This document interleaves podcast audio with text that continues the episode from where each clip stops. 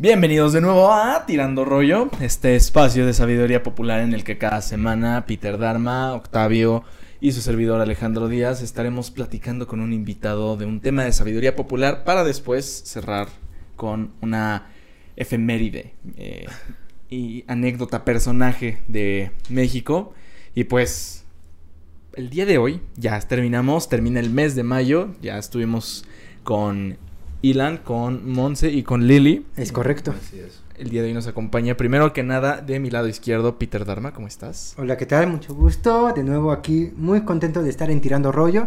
Sin duda, Tirando Rollo es un espacio que nos ha abierto mucho conocimiento, nos ha abierto mucho criterio y sin duda nos ha conectado con mucha gente. Muchas gracias por su apoyo en redes sociales.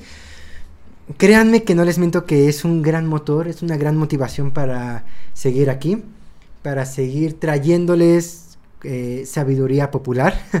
Así es. y pues bueno, mi querido Alex, en verdad es un buen día, sobre todo porque hoy voy a ir a ver a Porter. Ah, excelente. muy, muy, muy interesante. Nunca- por eso, de- del principio cuando te había visto con tus flores y tus lentes, dije, muy Midsommar, vas a ir a Suecia a un culto, pero no, en este caso no. Y pues, adivinen qué, hoy no está Octavio. Desafortunadamente lo vamos a empezar a ver un poquito menos por, pues, cuestiones un poco técnicas, ahí, este... Sin embargo, eh, las risas no van a faltar, ya que el día de hoy estamos haciendo el gran Big Face Reveal. Adivinen quién tenemos a nuestra derecha. Tenemos una sorpresa Así el día de hoy para ustedes. Los que no nos están escuchando, están escuchando una preciosa y sensual voz de alguien que tal vez hayan escuchado en el fondo en Por algún supuesto. momento. Nos acompaña el productor, el asistente de cámaras, Roger Rojas. ¿Cómo estás? Muy bien, muy bien, Alex, Peter. Eh, estoy muy agradecido porque me hayan dejado participar en el programa del día de hoy. Y estoy emocionado. Estoy emocionado precisamente porque todo el trabajo de cámaras y el verlos trabajar acá y, y de repente ahora estar aquí, eh, aquí delante de cámara me emociona bastante. ¿Qué, qué, qué se siente estar del otro lado? Eh, se siente impone, ¿eh? Impone, pero con las ganas de pasarla bien, la ok, verdad. perfecto, perfecto. Pues, chicos, pues hemos cerrado ya los temas: inteligencia artificial, máquinas, doblaje mexicano, doblaje latino Y y feminismo. feminismo y combinación de ciencias exactas con arte. Increíbles temas. Eh, debo decir que, pues, estoy muy emocionado, estoy muy feliz por la respuesta que hemos tenido de todos ustedes, nuestros seguidoras, seguidores, eh, porque, vamos, estamos rompiendo récord que no habíamos tenido en, las, en la temporada pasada. Mucho te lo demos a ti, Peter, a toda la calidad de trabajo que has estado haciendo con los nuevos videos. Gracias. Obviamente, como ustedes podrán darse cuenta, pues este es nuestro nuevo set. Ya pudimos, gracias a su colaboración, pagarnos un mejor espacio. La Ya renta alcanzó para, un- para una mesa. se acabó la tortícolis de, este, de la espalda y se acabó también el este la, la calidad medio chafa de las este, cámaras. Esperemos que pues ahorita el audio esté un poco mejor. Este yo creo que le hemos invertido tiempo, esfuerzo, dinero. Entonces, Demasiado. eh, se nota que hemos sido un buen equipo, ¿sabes? Sí. Y, y eso me pone muy feliz. Aquí el face reveal del director de cámaras y productor también es una gran noticia. Me, me alegra mucho poder compartir el micrófono con nuestro querido Roy porque Roy eh, es una persona muy culta, es muy Ah, interesante. Gracias, Peter. Y ya era justo, ¿no? Que estuviera Ya, sí. en la mesa su, su voz y Gracias. su, y su encanto. Como debe de, Peter. Muchas gracias. No es la primera, digo, no es la última vez, más bien, que, que estás de este lado. Aquí te estaremos teniendo al pendiente. Ojalá, es todo un placer. Pues chicos, les traigo el día de hoy una efeméride con la que vamos a arrancar este ciclo en el que cada fin de mes vamos a estar sacando cada uno algo. Puede que de pronto Peter tenga algo que comentar, el mismo Roger nos puede estar comentando algo, puede que traigamos un invitado que nos quiera contar algo. Eh, el día de hoy vam- vamos a hablar de un personaje, un personajazo ahí, este, de, ¿qué podría decirse? De la historia cultural de, de arte de, de- de México. Para los que pues no saben más o menos, ahorita el- la idea es que todo lo que contemos, todas las efemérides, personajes que contemos de me- sean exclusivas de México, o sea, en el entorno espacio geográfico mexicano. Mexicano. Obviamente con sus relaciones con otros países y todo, pero pues el protagonista es el- México. es México, ¿no? Pues bueno, comenzando, este el cine de oro de México terminó, en mi opinión, con las películas de ficheras y la llegada de los blockbusters de Hollywood. No sé si ustedes piensen lo contrario, pero yo siento que ese fue, esos fueron los últimos clavos en el ataúd del cine de oro mexicano. Es en parte. Mira, eh, muchos críticos dicen que el cine de oro abarcó la etapa de los 40 y un poco de los 50 en México. Sin embargo, algunos críticos, si mal no recuerdo como Jorge Ayala Blanco, que es el mejor y el crítico, el mejor crítico de cine mexicano, que lleva muchos años, muchos años haciendo críticas y referencias al cine mexicano, él y, y otros coinciden que quizá la muerte de Pedro Infante, eh, que creo que fue en el 55, habría que checarlo en 55, internet. 56. Más o menos, si no lo ponemos en los datos, ya saben que ahí los ponemos. Eh, consideran que ahí acabaría realmente el cine de oro mexicano. ¿Por qué? Porque Pedro Infante es la representación, tal cual él cae en sus hombros la imagen clásica del cine de oro mexicano, ¿sabes? Él es la imagen del cine de oro mexicano. O sea, sí, me pueden decir muchos otros, ¿no? Pero culturalmente, socialmente, se identifica mucho la figura de Infante a cine de oro mexicano. Cine de oro.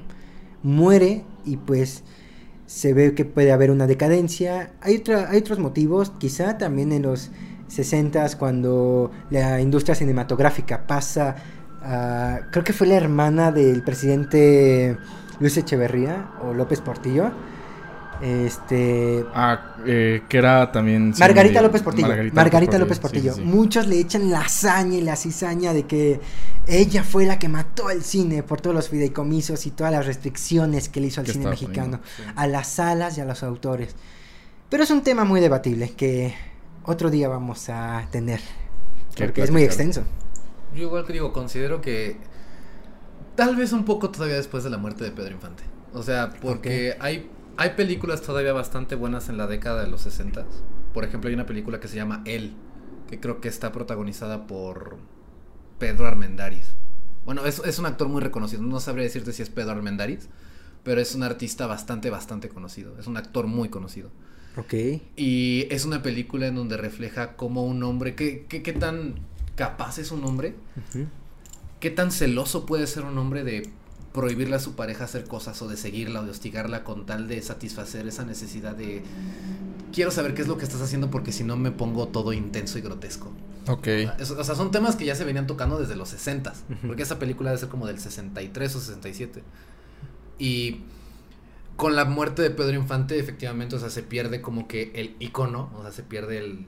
La pues, figura pública más representativa. Sí, se, pierde la imagen como tal del, del cine de oro.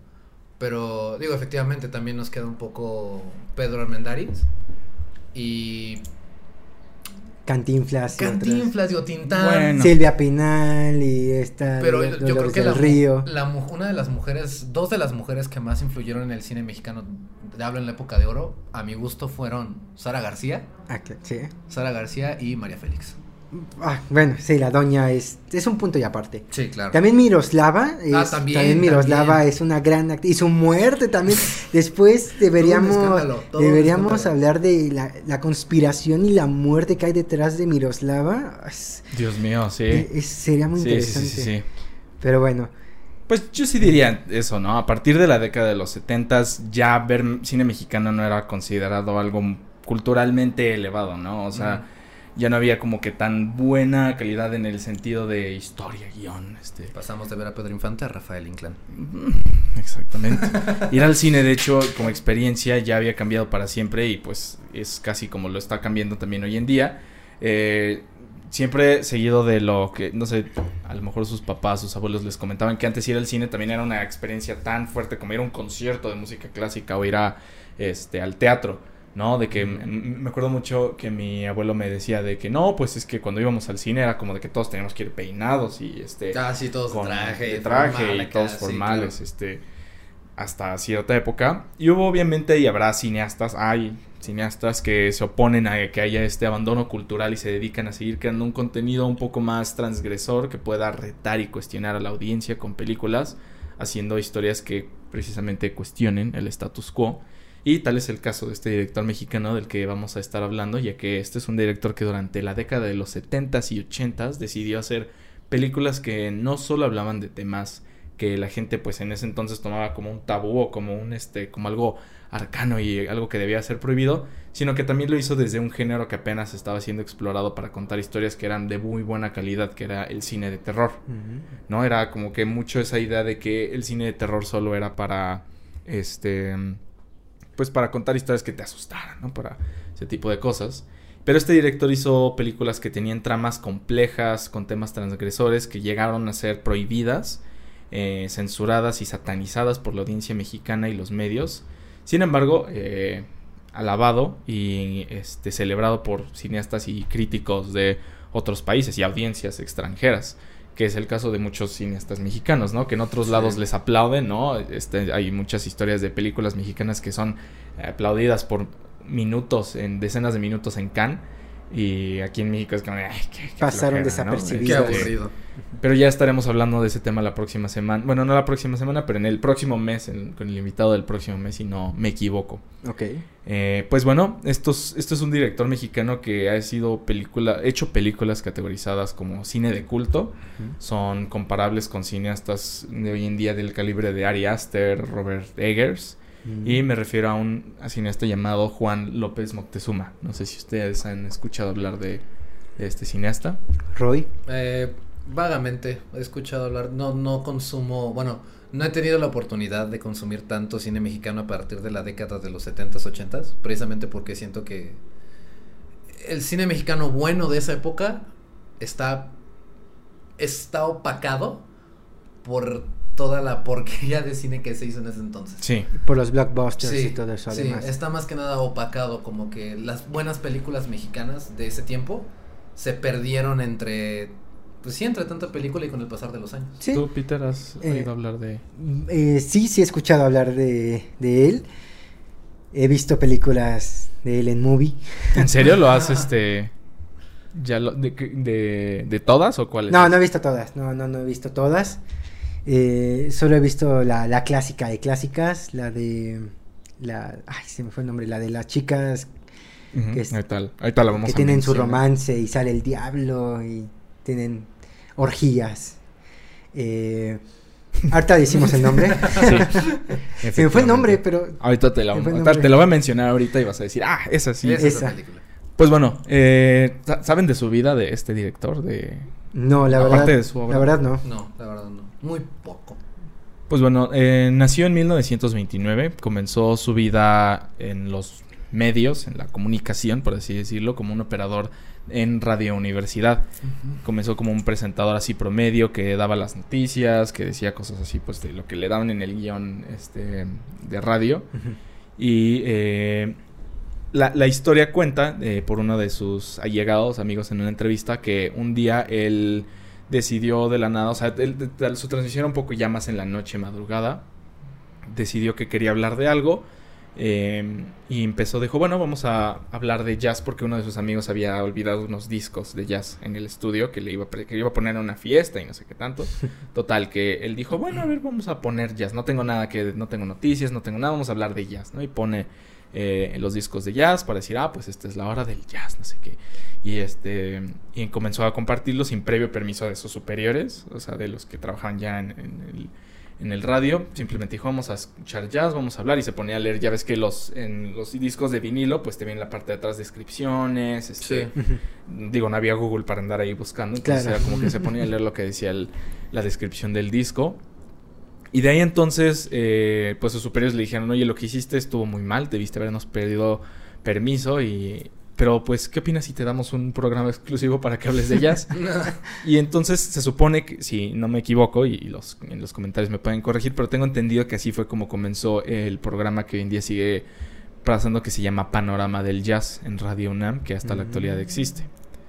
De ahí eh, se pasó a crear un programa de radio que se llama La llave, la nave y la clave del tiempo, que hoy en día lo pueden encontrar en internet, les, se los podemos poner en la descripción del el video, donde pueden encontrarlo. Es una especie de, ah, ¿cómo decirlo? Pues...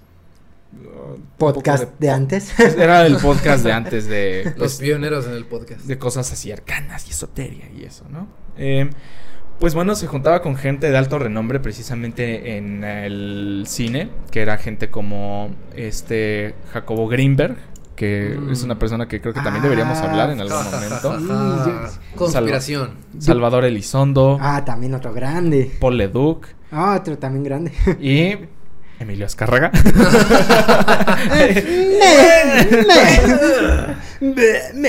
Pero este último lo llevó a dirigir el departamento de Televisa en Europa durante alrededor de casi ocho años. Wow. Ahorita vamos a empezar entonces a adentrarnos en su época más, donde ya empezó a despegar en los medios audiovisuales después de este breve clip de nuestra temporada, de nuestros episodios de este mes pasados.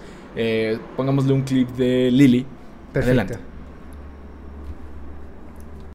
Un día yo casualmente acá en la oficina contesto el teléfono y, es un ingeniero, ¿no? Ya, se escuchaba grande, la verdad. Y me dice como de, ay, es que este, estoy bu- buscando que me coticen un equipo y así, ¿no? Y le digo, ah, sí, claro, páseme sus condiciones de operación y ahorita se lo cotizo sin ningún problema.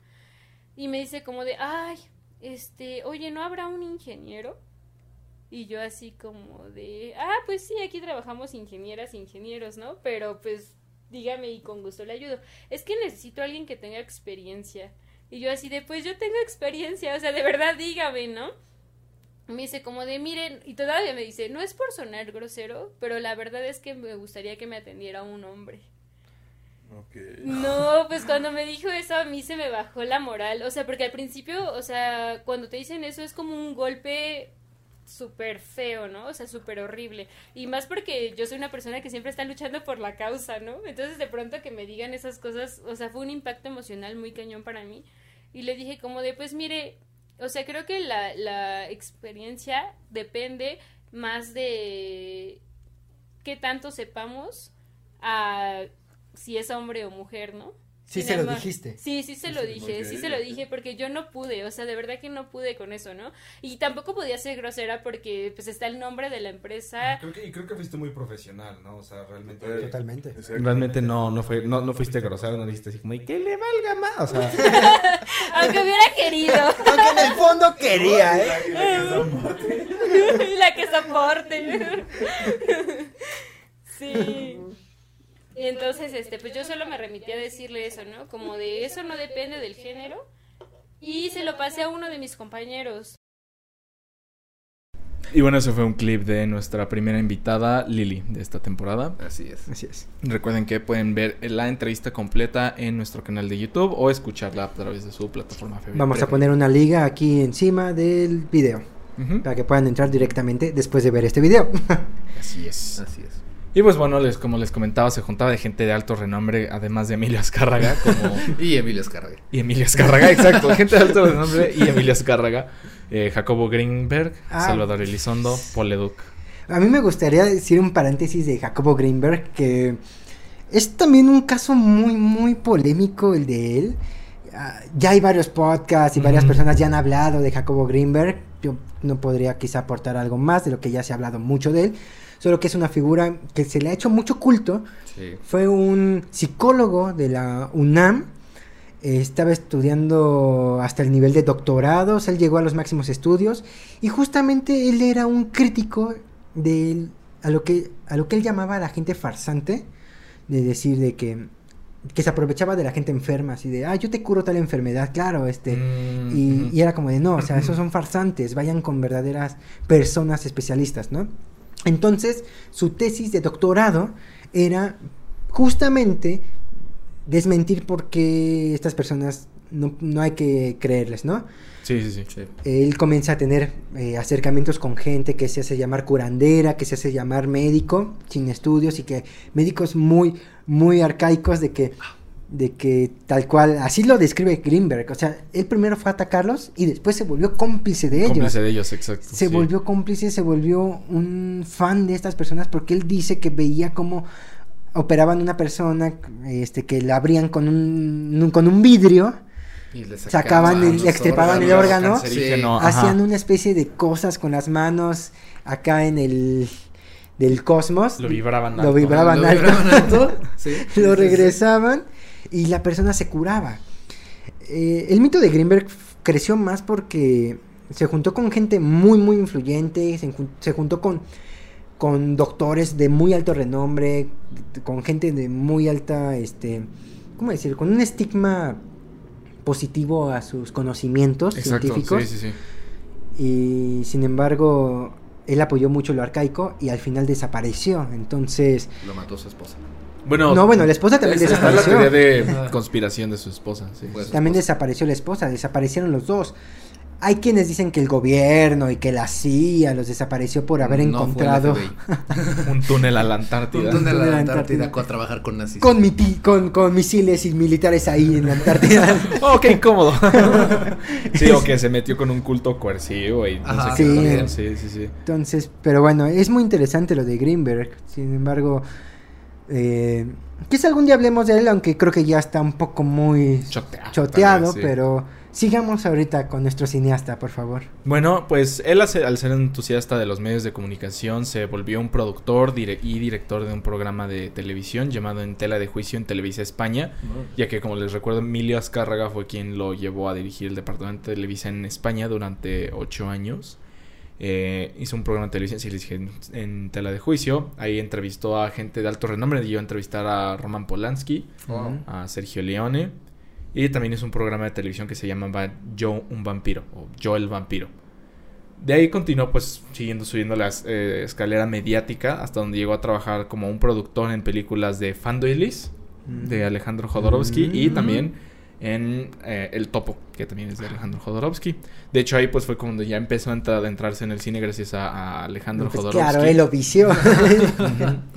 Ya que formaba parte, pues sí, de esta oleada de cineastas con talento que querían trabajar en México, pero pues empezaban a comenzar a ser tachados como raros.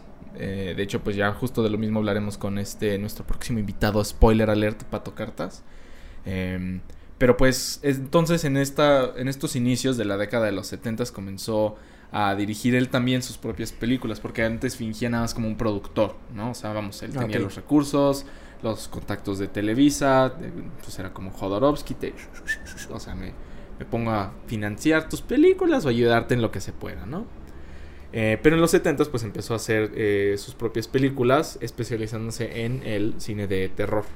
Ok. Hizo un total de cinco películas. Todas son terror gótico, por así decirlo. Película, cine de culto, terror gótico, tal vez podrían decirlo los comentarios que puede caber dentro de otra categoría. Eh, es, es importante mencionar que eh, se caracterizaba mucho por la manera en la que sus personajes, su narrativa y su fotografía eran así. También su firma era de, de justo muy de autor, de que era su, su fotografía que él tenía, su tipo de personajes, su tipo de narrativas. En todas sus películas eh, las grababa en inglés. Eso es un dato interesante. Mm. Ya que él desde, desde ese momento, digo, trabajas en Televisa, este, has estado ya con Jodorowsky, dices, todas mis películas van a tener un este, alto rango de audiencia, entonces tiene que ser en un idioma este, que, que todos tengan que conocer. Entonces grabó sus películas en inglés y luego les hacía un doblaje en español de España. No, ok. Fue en los 70 dices, ¿no? Ajá. Pues más como dato cultural, igual en esa época, 70s, casi 80s, fue lo que se conoció también como eh, edad de oro del doblaje español. Sí, En esa época el doblaje español predominó en muchas partes y tuvo muchos buenos actores. El doblaje español en verdad era muy destacado, eh, muy bueno. Entonces, no extraña. no, no me extrañaría que, que, el- el- que haya elegido el doblaje español como su fuente de, De decir aquí de es como doblaje. con esto le... Exacto. Interesante. Creo que eso lo habíamos hablado justo con esta Monse, ¿no? Del doblaje Ah, sí. español. Creo que lo mencionamos. Creo que lo mencionamos, De ahí salió ese tema también. Y pues bueno, no hay que olvidar también que este eh, de todas formas eran filmadas con actores mexicanos en suelo mexicano. Eh, esto era pues justo eh, para que tuviera una mejor audiencia extranjera. El- la primera película que hizo fue una que se llama La Mansión de la Locura, que está disponible en, esto no es patrocinado en Movie. Eh, esta es una película que salió en 1973 como una adaptación de una obra literaria de Edgar Allan Poe No, ok. que se llama, y bueno, voy a hablar en inglés, eh, The System of Dr. Tar and Profe- Professor Feather. El sistema del Dr. Tar y el profesor Feather, ¿no? Ok. ¿Lo has leído tú, Roy? No. ¿Tú, tú eres fan de... me de gusta mucho Edgar Allan Poe, pero no he escuchado acerca de Lo voy a buscar. Lo voy a buscar. Pues bueno, una breve, como dato curioso de 1973 es que salieron películas como El Exorcista, Claro. de William Friedkin, Ja, ja, ja. a Jesucristo Superestrella. Excelente. Y ahí comenzó a salió una película llamada American Graffiti de un Ah. tal director llamado George Lucas. Vaya. Eh, Un tal. Mm, no. Ahí andaba Los conocen en su Es casa. Un chavo Cine indie. pequeño, ¿no? Muy underground el cine. Aquí estoy, tengo una pequeña imagen de la mansión de la locura. No sé si la, se las enseño. Las estamos poniendo mientras se las enseño a mis compadres el este Vaya. video, mientras no se me vaya a caer esta cosa. Wow. El- pues bueno, eh, la sinopsis de la película, esta es la historia de un periodista francés que llega a un manicomio que ha sido amotinado por sus pacientes.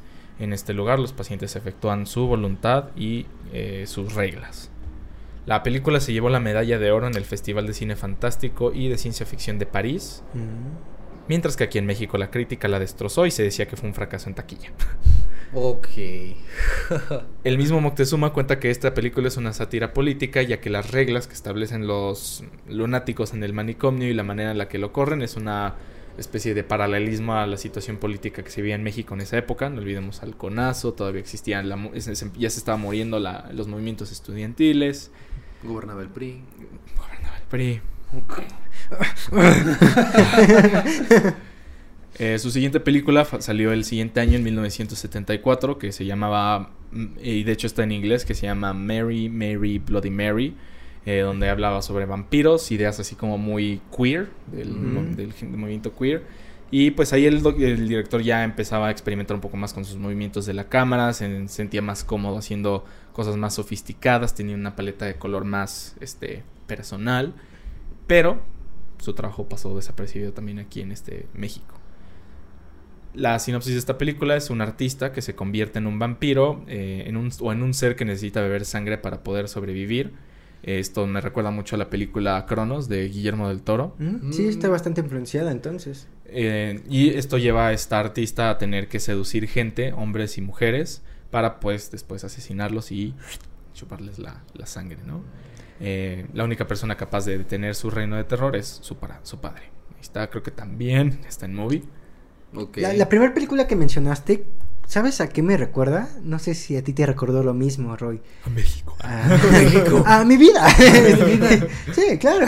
No, al videojuego Outlast. También pensé lo mismo. Outlast. Este- este- pensé ¿de qué lo mismo, te juro que pensé lo mismo. Justo pensé lo mismo. Es que es Outlast, Ajá, es totalmente. Outlast, es Outlast. Outlast, este, la audiencia, que los gamers que ya nos escucharon en el episodio de Ilan sabrán e identificaron este videojuego. Trata sobre un periodista Sí. que recibe un mensaje de un manicomio que acaba de ser tomado por los lo- lunáticos. Ajá, que se amotinaron todos los fanáticos y el periodista quiere documentar porque ah, pasan cosas raras a ellos. Aparte de que se amotinan los, este, los locos, Ajá. están experimentando con ellos. Entonces es totalmente el videojuego de Outlast. Me Sí. suena muchísimo a Outlast. No, no dudo que a lo mejor se haya inspirado, ¿eh? Dato curioso, yo no he terminado de ver la película, pero pues voy a jugar el videojuego para ver si sí digo, ah, esto sí está. Da miedo, ¿eh? Por- Juégalo, juégalo a las 2 de la mañana con las luces apagadas. Ah, creo que sí me suenan los trailers, ahorita lo voy a buscar, porque sí me suena el video de que en algún momento vi un trailer de Si te quieres- gameplay tuyo. No, sí lo he jugado, pero no, no- yo no he subido el gameplay. Yo solo subo gameplays de DVD, de Dead by Daylight. Eh, pero si te quieres emocionar más, en Outlast tú no tienes armas. De hecho, no te puedes defender. Lo único que puedes hacer es correr, esconderte Y alumbrar con una cámara. y alumbrar con tu cámara de visión nocturna, Ajá. que se le acaban las baterías y tienes que estar buscando baterías por el manicomio para... Sí. Porque si no te quedas a oscuras. De hecho, gran parte del Wow. juego, de lo interesante es de que aprendas a ahorrar tu cámara, porque si no... Mamas. Sí, o sea, este, ya, llama más tarde porque... sí. Namaste. llama Sí. más tarde porque... Sí, sí, sí. Si no te quedas en la penumbra. Ay, güey. Es un, es un videojuego bastante, bastante Mientras te persigue un gordo alto que tiene traumas porque fue eh, soldado en Irak y tiene todos los traumas de la guerra de Irak y, y él te está persiguiendo. Y lo, lo que me hace más interesante de ese juego es que justamente no tienes la manera de defenderte. Puede ser como el de alguien que le conectas un micrófono y gritas nomás Allah Akbar y...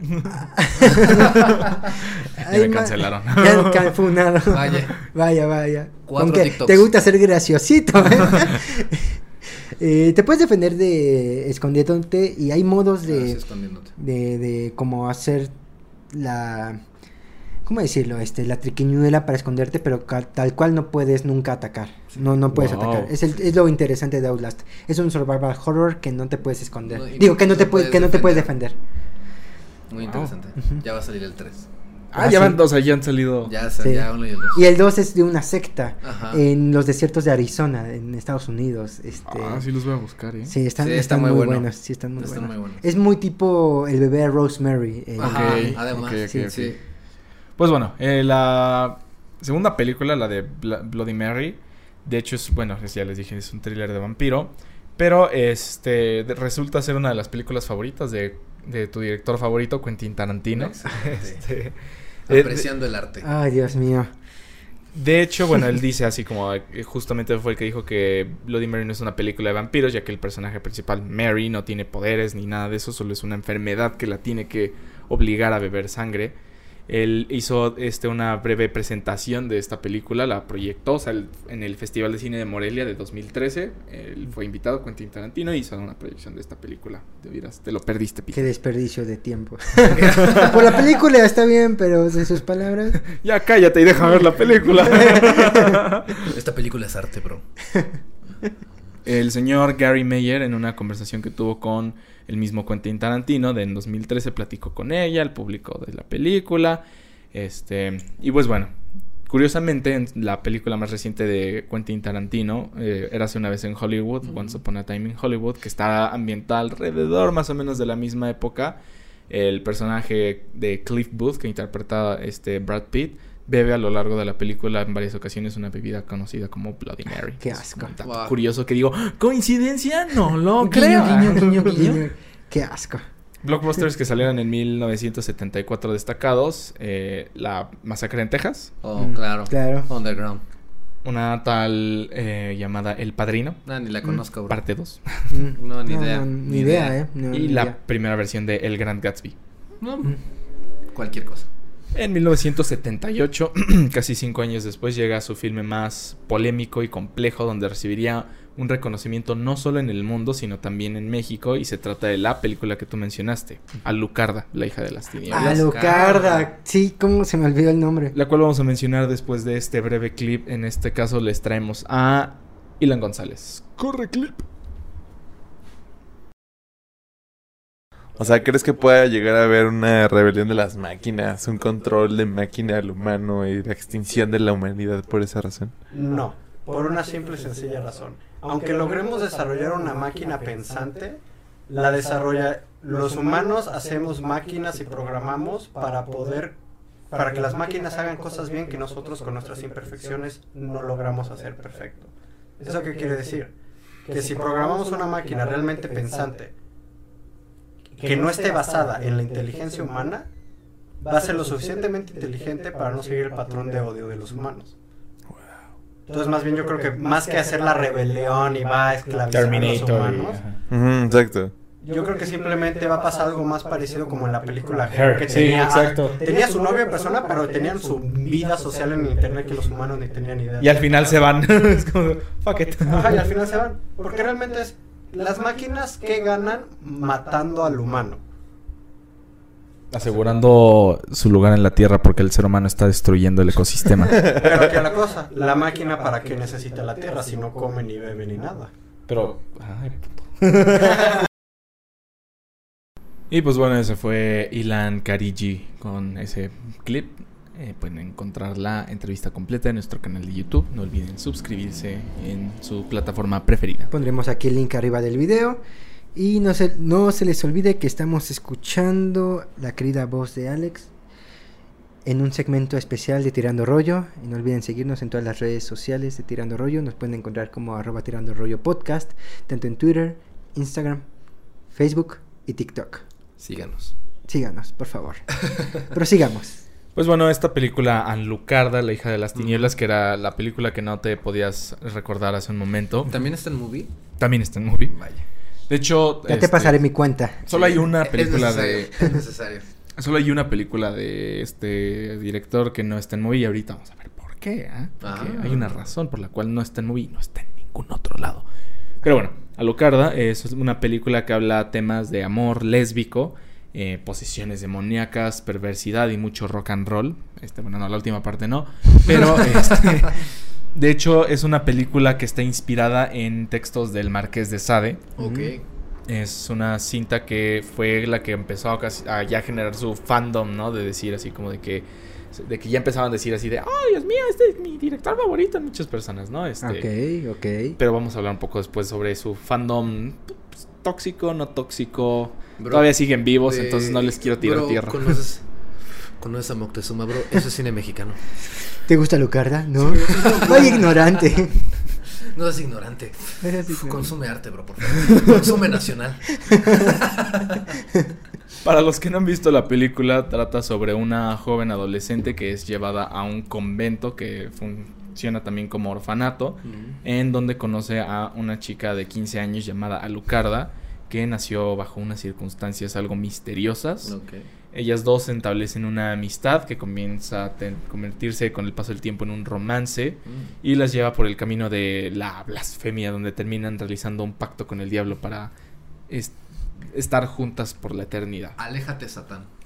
Aléjate. Toma tu distancia, por favor. Ah, esta, esta película tiene un buen de... Pues puede ser rumores, leyendas, datos curiosos. Ah, se dice que muchas de las escenas... eh, hay una escena de una orgía donde están teniendo varias personas eh, una orgía que en verdad dicen que era una orgía de verdad, donde el director le estaba grabando. Hay otra... En, en- en una parte de la película, casi en el clímax, ah, spoiler alert, un edificio se empieza a quemar. Este, dicen que en verdad se quemó de, de veras el edificio y el director quiso seguir grabando con todo el crew adentro mientras se quema el edificio. Cosas de arte que no entenderías.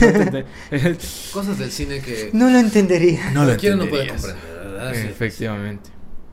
Y pues bueno, en esa época había mucho pánico satánico, era donde decían, ah, es que los Beatles, este, en su, si pones sus canciones al revés, este, dice Satanás y cosas así, y todo era satánico, todo menos, este, darle armas a la gente y el narcotráfico, pero Claro, era... obviamente, bro. O sea, no me Como, ¿por importa la- ver a un señor de 40 con un arma. ¿Por qué una niña trae el cabello pintado? Efectivamente. Dios es Satán. Efectivamente.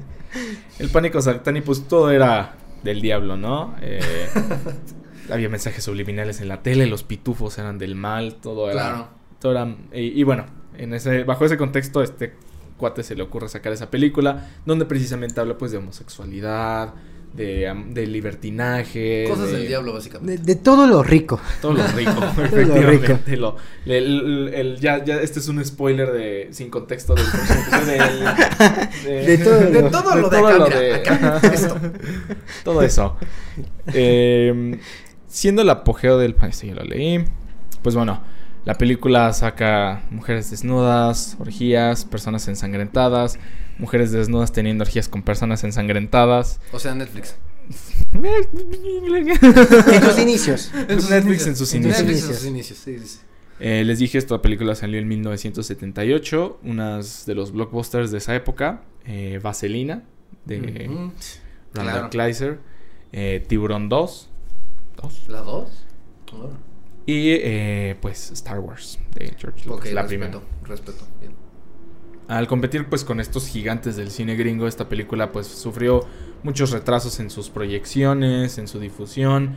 Realmente pasó en ese momento en su estreno muy desapercibida para mucha para la mayoría de la audiencia, ya que pues muchos cines llegaban a tener que tardarse en proyectarla hasta años después de su estreno y con audiencias muy muy por debajo de las expectativas ya que pues em, en esa época pues no existía tanto el Cinépolis donde entrabas a un cine y había como 20 salas Ajá. era un cine que era una pantallota y era una sola sala y era la película de la semana en la que estaban publicando. Entonces, si tienes cosas Ay. como Vaselina, Tiburón, Star Wars, pues cada semana vas, duras unos meses con una película y lo cambias a otra y lo cambias a otra de dando preferencia a ese tipo de blockbusters. Ya, pues luego dices, ok, este es un mes, esto es diciembre, aquí nadie viene al cine, pues vamos a poner esto, ¿no? O sea, pero sí la proyectaron. en algunos cines, este, ahorita vamos a hablar que pues genuinamente habían varios cines que sí la proyectaban en la noche, porque En, el, en el clásico show de medianoche, precisamente. En el. Sí, porque es como. Es una película que. Creo que en ese entonces. Hubiera sido como madre de mi vida, ¿qué está haciendo este señor? Justamente creo que ese mismo pánico fue lo que ayudó, ya que pues todo el tabú y el mito empezó a hacer que mucha gente decía, ah, esta es la película prohibida. y Personas todo". teniendo sexo con orgías. Dios mío, no, quítame eso, por favor. Efectivamente, aquí les vamos a poner un póster de, de la película. Este, se los enseño rápidamente. Está chido, ¿eh? Sí, Está o sea, bueno. Imagínate, es 1970 y ves eso así bien Órale. heavy metal, o sea, Tal cual. Sí, muy, sí, sí, sí, muy, sí. muy chido. Em, Se ve como una portada de Black Sabbath. exacto, sí, yo también pensé por esto es Black Sabbath. Sí. Y pues bueno, después de esa película fue hasta después en 1983 que la que sale ya la última película así en producción grande que se llama una película que se llama To Kill a Stranger, también en inglés o Matar a un extraño. Esta película también está en movie. Eh, aquí un ¿Mm? póster de la película. Lo estamos poniendo en Wow. el este en, en- en- en el video. Eh, la sinopsis de la película es un joven visita una dictadura militar en Latinoamérica con su esposo. una joven visita una dictadura militar latino- en Latinoamérica con su esposo, en donde termina ella matando a un oficial de alto rango después de que él intentara violarla y asesinarla. En- También está en movie. En su momento también pasó desapercibida por una película más mientras estaba siendo alabada en Europa. este y ganando premios en Europa y todo el, todo el business. Eh, películas que salieron en esa época. eh, Pesadilla en la calle del infierno 3. Bien. El Depredador con Arnold Schwarzenegger. Esa sí está Oh, excelente, esa está bien. bien Una bien. que, no sé si tú ubicas una que se llama Dirty Dancing, baile no sé si es baile caliente o baile sucio. Baile caliente, es Es, baile la, es la de. Kevin Bacon, ¿no? Sí. No, ese es Footloose. Footloose. Ah, sí, sí, sí. sí. Ese es Footloose. La de Dirty Dancing es donde sale una con unos chinotes. Ajá, sí. Sí, la de los chinotes. Sí, Esa sí, le sí, sí. encanta a mi mamá. Baile caliente. Sí, sí, sí. Baile caliente. ¿Sí? ¿Tú lo has visto? No la he visto, pero me la han recomendado. Eh, Full Metal Jacket, Claro. de Esa Stanley sí, Kubrick. claro. claro. Eh, y una de este, el ahorita director muy reconocido, Sam Raimi, eh, Evil Dead. Ay, No, ese güey, a mí me encanta esa película, me Claro, encanta. claro. Buena película. Muy buena. Muy buena película. Es- es- no sé si catalogarla como cine serie B, pero, Ajá, pero sí es pero es muy Entra, buena, sí, entra, es muy entra, buena. sí, sí. Entonces, pues lo mismo, ¿no? O sea, este tipo de películas, pues eran los highlights de los cines y pues estas otras eran las pasadas a segundo plano. Eh, después del estreno de esta película, eh, fue abuchada en México, hecha de culto. eh, ya tenía, como les había mencionado desde Alucarda, una especie de fan base. Pero López Moctezuma, pues ya al- después de tener todas estas películas y estar siendo rechazado por pues los altos mandos de Televisa, eh, yo diría que más bien lejos de rechazado, pues envidiado. Eh, ya que pues yo creo que sí, parte de la destrucción del cine de calidad de México se debió un poco a la creación de estos sindicatos que controlan que sí se filmaba en México, que no se filma De, en México. de hecho, parte de lo que mencionamos al principio del video es que, eh, pues bueno, cuando llega el margarismo con esta Margarita López Portillo, eh, hay fideicomisos, hay una exclusividad al cine extranjero que al nacional, etcétera, etcétera. No hay que tampoco recriminar tanto esta época porque en esta época surge lo que se conoce como el cine de autor nacional. Si bien Moctezuma clasifica muy bien en esta definición de cine de autor eh, nacional, bueno, este, hubo otros directores que no hacían, quizá no filmaban orgías, pero tenemos el caso de Arturo Ripstein, que igual este, criticaba mucho, por ejemplo, este, ay, trato de recordar el nombre, este, sale Pedro Armendáriz Jr., eh, critica mucho sobre el trato de los prisioneros, eh, Mm. cómo los trataban en las salinas, eh, muy mal, Felipe Casals con Canoa, de este grupo de estudiantes de la UNAM que van a un pueblito que está ultra, hiper, mega estigmatizado por el catolicismo y por las ideas puritanas y de repente llegan unos socialistas de la UNAM a decirte que, que, que está bien y que está mal y todo eso y, los sacerdotes y el pueblo dicen no, estos son los demonios porque vienen a decirnos que estamos mal. Man, Que estamos mal. Eh, y, y se hace y, y el pueblo hace toda una eh, linchan a los estudiantes y así entonces, o sea eh, había figuras autorales que sí estaban haciendo cine, que sí estaban haciendo su cine de autor, es decir, que ves el sello de, de Moctezuma, ves el sello de Felipe Casals. Ok. Eh, de esta época, de hecho, mi director de cine mexicano favorito es de esta época, es este Jaime Humberto Hermosillo, que falleció por COVID-19. ¿En serio? Sí, eh, Jaime Humberto Hermosillo fue homosexual y toda su vida luchó luchó porque le dieran un espacio en el cine mexicano. Wow. Eh, en verdad, eh, muchas veces eh, la taquilla le negó las puertas por el hecho de que era homosexual y que su cine era de temas homosexuales. No puede ser. Se le negaron muchas puertas. Él filmaba como podía, filmaba con los recursos que podía. Muchas veces recurrió a familiares y amigos para que invirtieran en sus proyectos. ¿Y qué crees? Eh, el, el- el tiempo le dio la razón. La Academia Mexicana, que tantas veces lo negó, después le dio homenajes a, a, a- A Hermosillo, por ser uno de los mejores directores de México y, y por patrimonio cultural de la humanidad. Y pero él no rechazó nunca los premios, pero siempre fue como de hasta que no me Lo voy a tomar, pero hasta me que siento no, muy hasta que no lo to- Sí, hasta que no lo logré, exacto. este no nunca me dieron la oportunidad. Entonces vean el cine de Hermosillo, es muy bueno, es vean la de Marea se llama. Ay, Dios mío, se- siempre como podrán ver siempre soy malo con los nombres, una disculpa de antemano. este Ahorita recuerdo bien el nombre, creo que se llama Marea, pero ahorita recuerdo bien el nombre. Eh, sale María Rojo y es una gran película. Pero Perfecto. sigamos. Continúa, por favor, Alex. Pues,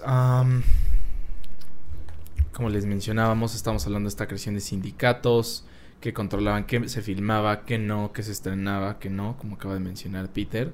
Entonces era pues de esperarse que este tipo de películas que contaban con historias y temas altamente, a lo mejor algunos prohibidos y otros simplemente no permitidos por la sociedad, eh, pues Ah, es- naufragio, se llama Naufragio. naufragio, pero- Naufragio, naufragio. Ya. Entonces, bueno, eh, hablaban temas cerrados que no querían ver en, el, en, en aquel entonces. Entonces, en esos momentos ya sus películas ya eran un éxito rotundo en otros países. En Europa se podían conseguir copias no tan difícilmente en VHS para casi todas sus películas, pero en México no, o sea, no se encontraba nada de eso. Y pues hasta el fin de sus días la crítica mexicana continuó tirándole odio a sus películas, a pesar de pues la cantidad de premios, de reconocimiento que estaba recibiendo en el resto del mundo. Llegó a terminar pues debido a su éxito en sus películas, llegó a irse a vivir a Los Ángeles, California. En esta época ya comenzaba pues mucho el tema, bueno, desde antes el tema de que pues Televisa te idiotiza, donde ya se le empezaban a decir qué onda con las cortinas de humo, con cómo los medios te alteran la realidad. Ya hablando de los 80s, ya en 80s, Sí, 85. sí, sí, sí. eh, 85. ¿quién, quién era el presidente en ese entonces? Este, Miguel de la Madrid. Miguel de la Madrid. Miguel de Así la es. Entonces, pues esto fue algo que terminó enfermando a este López Moctezuma en relación men- mental. Eh, yo creo que al que el famosísimo Emilio Azcárraga tuviera una especie de envidia al ser un engreído que comenzó pues a cerrarle las puertas y ponerle atrás para que continúe haciendo más películas y trabajos. Eh, le quitó pues su trabajo en Televisa en España. Pues Eh, claro, bro. O sea, tienes aquí unas películas que protagoniza César Bono y, hay- y tienes No, películas. este, el No, Chente, este o Vicente. sea, tienes Vicente películas Fernández. protagonizadas por Vicente Fernández. Tienes aquí nuestra versión mexicana del bueno, el malo y el feo. que, que es el malo, el santo y el tonto. Eh, y, aquí- y aquí tienes a Moctezuma que está ganando premios en Europa. O sea, por Pero hay que cancelarlo y hay que Hay que- quitarle Pero sus hay que trabajos. quitarle esos trabajos porque nos Eso está es quitando lo reconocimiento. lógico. ¡Quitan trabajo! ¿Qué tan trabajo? Está, quita- está ganando premios en Europa, córranlo ya, por favor. Está siendo exitoso, más que yo. No, No, no, eso no puede. No, puede en- no en mi país. Eso, eso en mi guardia no se permite. Pues esto comenzó su ya último capítulo de su ocaso, del cual vamos a hablar después de este breve clip de Monse Petri, perdón por perdón, Petriciolet. Petriciolet, gracias. Ya iba perdón a disculparme de antemano por no poder pronunciar su nombre. Corre clip.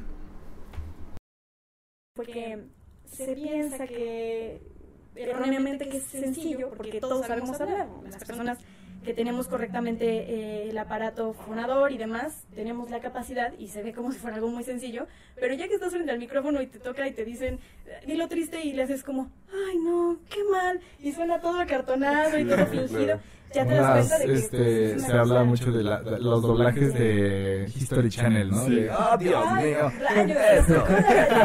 Oh, Timmy. Oh, Timmy, esto me ha puesto muy triste. Es un poco. Pero me parece que eso, ay, yo ya sueno bien. Sí, me parece que- Me parece que eso no es este doblaje tal cual, tiene otro nombre.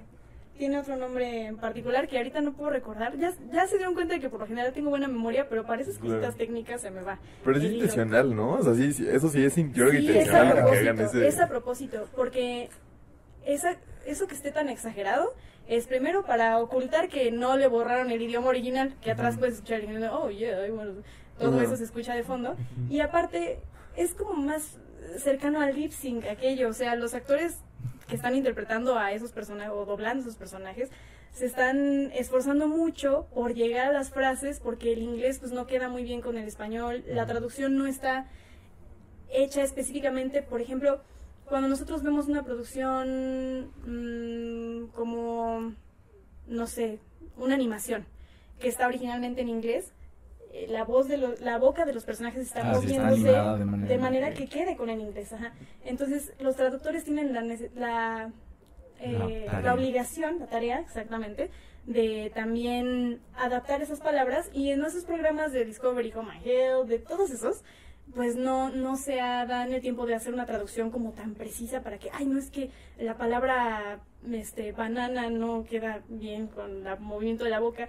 Entonces terminan haciéndolo como le sale del corazón y por eso luego el actor está moviendo la boca bien raro y el actor de doblaje está haciendo otra cosa y suena, se ve raro. Pero alargar las frases de, oh cielos, pues es para, para que... Para que haga buen. Y pues bueno, esa fue nuestra invitada Monse. Petri.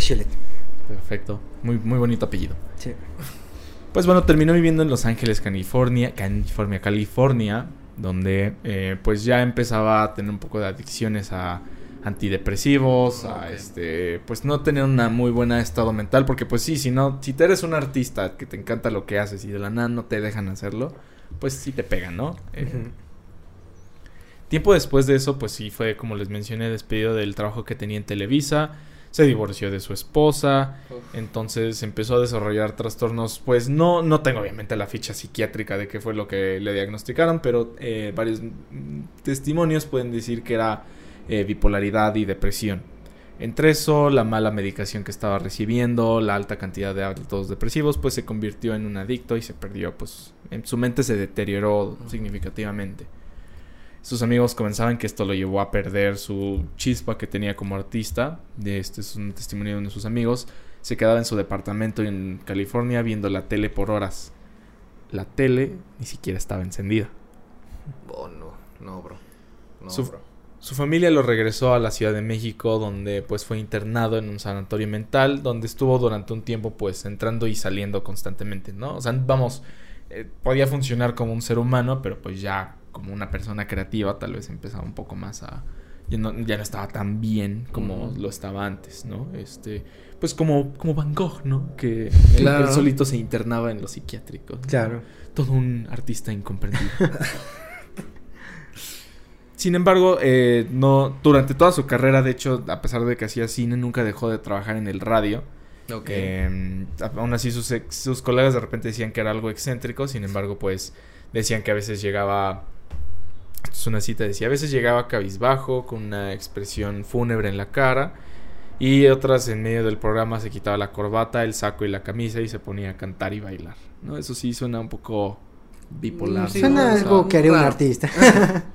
Algo normal en un artista. Peter, esto suena como un martes para mí. Eso lo hice eh, antes de meterme a bañar. Esto es, un, esto es un miércoles por la mañana. ¿De qué me estás hablando? me despierto así, Dios mío, maldita vida, que me meto a bañar y luego ya salgo. ¡uh! Me acordé de una escena de El silencio de los inocentes, no sé si la han visto. Claro que sí. claro que sí. Esta, la de Goodbye. Sí, que ay, cómo olvidar esa escena tan perturbadora. Sí, Oh, así me imaginé. A Peter bailando. Más Peter bailando. Me iba a decir a Moctezuma, pero también ahora ya tengo a Peter en Ah, la mente bailando. bueno, Gracias, y ahora ya todos tienen a Peter. si no han visto El silencio de los inocentes, solo les digo la canción de Goodbye Horses y esa escena. Y está en Amazon Prime, aunque no nos patrocine. Ah, ¿en serio? No Ojalá. me- está en me voy a Amazon. verlo. Sí, eh. ojalá y nos patrocinara pronto. Ya. Son. Pues bueno, este es el preámbulo en el que se encontraba él física, emocional, mentalmente antes de hacer su última película. Ok. Y eso lo veremos en un mes con... Ah, no, no. Llegando al final de esta historia hay que entonces hacer una especie de... eh, Retroceso de flashback. retroceso, flashback a cuando estaba grabando a Lucarda, que salió en el cine. Ya que en esa época un niño de tan solo 6 años de edad logró colarse a un cine mexicano donde vio por casi una vez en su vida la película de Alucarda. Ajá. Entonces esto nos dice un poco así de que justo existía ese tabú de la película de decir, ay sí, esta es la película prohibida y a lo mejor salían esas eh, historias, eh, leyendas urbanas de, ah sí, sí, sí, que este, Si ves te- esta película te vas a embrujar. te vas a embrujar tú, te van a jalar los pies en la noche y no sé qué tanto. Te aparece la llorona. Pues, si no me equivoco, porque hay dos personas de las que voy a hablar ahorita de su fandom, de Juan López Moctezuma, un que sigue por ahí vivo, no me vayas a jalar los pies en la noche, se llama Manolo Casares.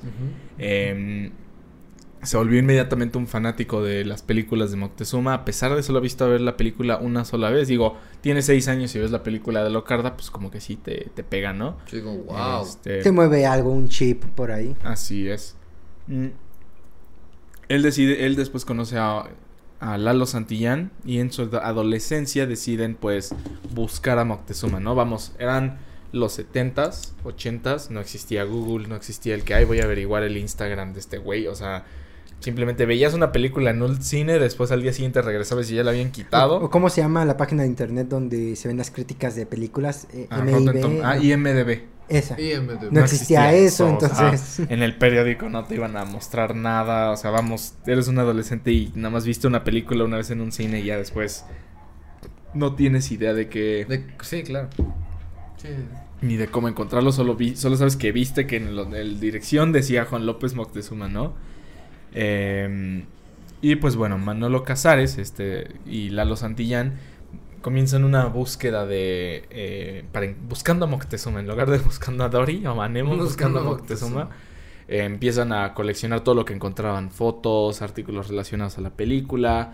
Se dedicaron a buscar la copia original. De, ellos cuentan en una este en un documental muy bueno que lo vi que me basé mucho para escribir esta historia, donde ni siquiera en el archivo de la Cineteca ni en el de la Filmoteca Nacional lo podían encontrar y que pues en ese entonces ni siquiera se podía encontrar en Tepito, en, en la Cineteca digo, los que vivimos aquí en la Ciudad de México conocemos que en Tepito puedes encontrar muchísimas cosas, o sea, casi cualquier cosa que te puedas imaginar, yo creo que puedes encontrar una ojiva soviética ahí.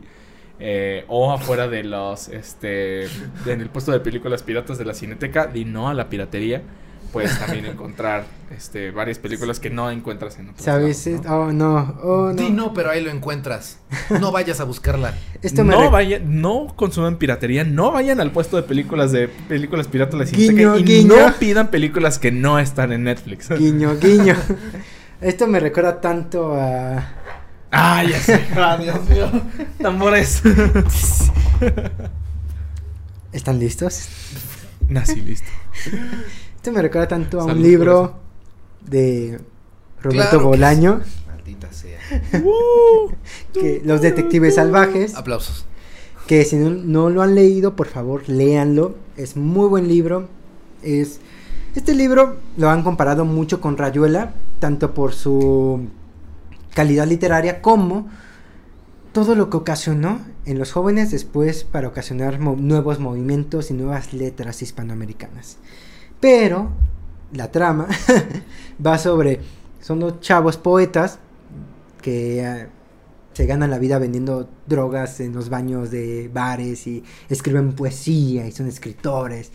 Y de repente les les llega eh, la noción de que existe una tal poeta llamada Cesárea Tinajero que todo que curiosamente es como todo mundo ha escuchado hablar de Cesárea Tinajero, todo mundo la ha visto alguna vez, pero nadie tiene algo de ella, nadie tiene libros, nadie tiene un poema de ella. Entonces se la pasan yendo buscando, es como de, oigan, conocen a Cesárea Tinajero, ¿dónde la puedo encontrar? Quiero leer algo de ella, dicen que es muy buena porque los poetas de su generación de ellos la llaman la madre de los poetas mexicanos. Entonces ellos dicen, no, pues debo leerla, ¿no? Claramente debo leerla. Entonces, eh, el libro está dividido en muchas partes, hay muchos personajes, estos dos personajes solo son, son los principales, sí, pero son solo un fragmento de todos los personajes que hay dentro de ese libro.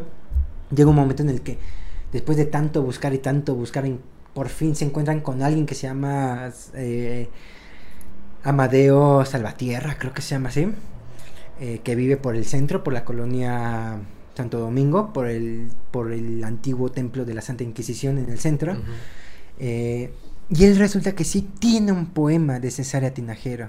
Y les habla de Cesárea Tinajero y les habla de cuándo fue la última vez que la, que la vio y lo último que charlaron.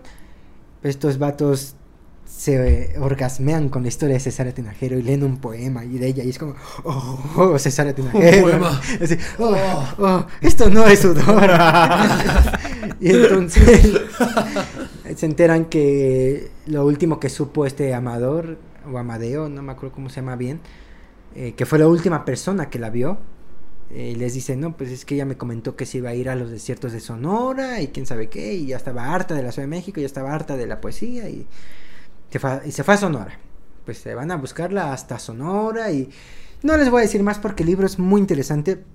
Es un libro que intimida porque es muy gordito. Son como casi 800 páginas. Ok. Ok, Pero bastante. créanme, son sí. las mejores 800 páginas, casi 800 páginas que van a leer de los mejores libros contemporáneos de literatura hispanoamericana. Una vez más se llama Los Los Detectives, salvajes, de, Roberto, Bolaño. Bolaños. Bolaño, Bolaño, sin la S, claro. Bolaño. El otro es este, sí, ese es este, el, el chavo del 8. Este. Eh, ya sí. acabo de tirar a la basura el, a- a- al gran Roberto Bolaño, eh, comparándolo con Chespirito. Pero bueno, este. Bien, bien. Pues buscaron a los actores, a los que decían ser los miembros del crew, visitaron las locaciones donde se filmó la película.